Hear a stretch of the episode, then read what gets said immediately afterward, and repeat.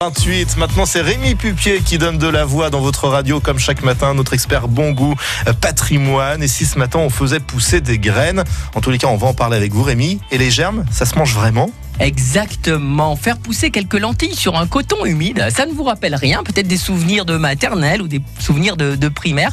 Aujourd'hui, ces graines germées euh, qui ont un délicieux souvenir ont aussi un délicieux goût car elles nous apportent tout un tas de vitamines, d'oligo-éléments et d'acides gras. Des graines de légumes, de fines herbes, euh, de radis, de carottes, de brocolis, de fenouil, de basilic, de persil ou alors des graines de céréales ou pseudo-céréales comme les blés, l'orge, le seigle, l'épeautre, l'avoine, le quinoa, le sarrasin, le millet.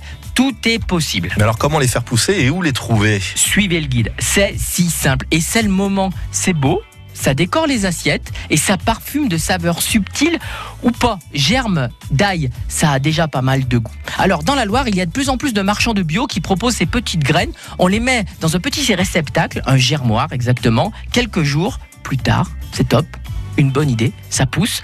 quand on n'a pas de place, on le met dans sa cuisine et vous allez voir, c'est merveilleux. J'espère avoir semé une idée qui va germer dans votre tête.